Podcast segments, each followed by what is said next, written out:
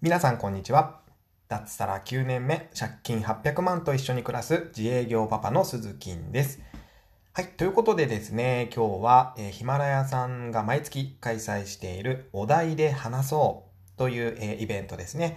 5月のテーマは、我が家の謎ルールということで、えー、自分のお家の謎なルールをご紹介していくというテーマでお話を皆さんされておりますね。ということで僕も話していきたいなと思っております。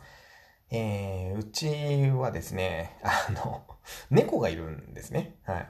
笑うとこじゃないですけどね、猫がいるんですね。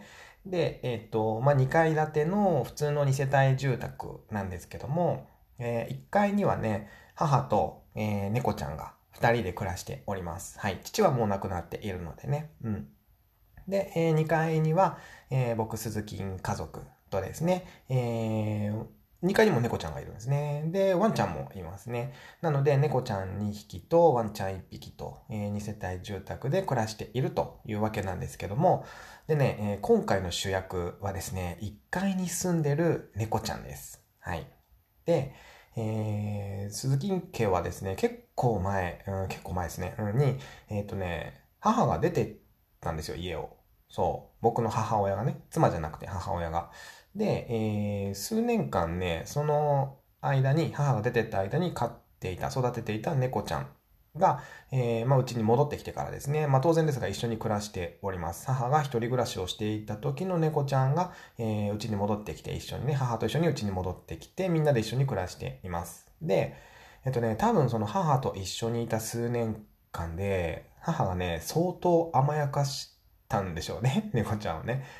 でね、あの、衝撃的に甘えん坊なんですよ。うちの1階の猫ちゃん。で、あの、みゃー、みゃーってね、めっちゃ泣いて僕を呼ぶわけなんですよね。そう。でなんで僕を呼ぶかっていうと、あの、僕自宅で仕事をしてるので、日中はね、僕しかいないんですよ。で、それも知ってて、もうみゃーみゃーみゃーみゃーめっちゃ泣くわけですよ。仕事してやるとね。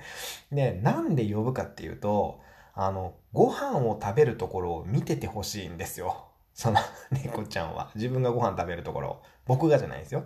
その猫ちゃんがご飯を食べるところ、キャットフードを食べるところをずっと僕に見ててほしいんですよ。で、まあ、寂しいのかね、何なのかちょっとわかんないですけども 見てないと食べないんですよ。そう。で、またみやみやみやみや泣きに来るわけですよ。部屋にね。ねだからまあしょうがなく見に行くわけですよ。で、ずっとね、こう、猫ちゃんがキャットフードを食べている横で僕も座って、うんうんって見てるんですよ。ただ見てるだけですよ。別に何にもするわけでもない。ただ見てるだけです。うん。という、えー、ルールがあるんですよね。なんで、まあ、我が家の謎のルールは、猫ちゃんがご飯を食べているところを横でずっと見ていなきゃいけないというルールです。本当謎ですよね。これ何やってんのかなと思いながらもずっと僕座って見てますけども、もう本当ね、たまに忙しい時はもうずっとみやみやみやみや泣いてるのも無視しますけどね。そう、そんなずっと言ってらんないんでね、もうめっちゃ呼ばれるんで、もう1時間に1回ぐらい呼ばれるんでね、うん、何やねんと思って、まあ行くわけですけども、可愛いからね。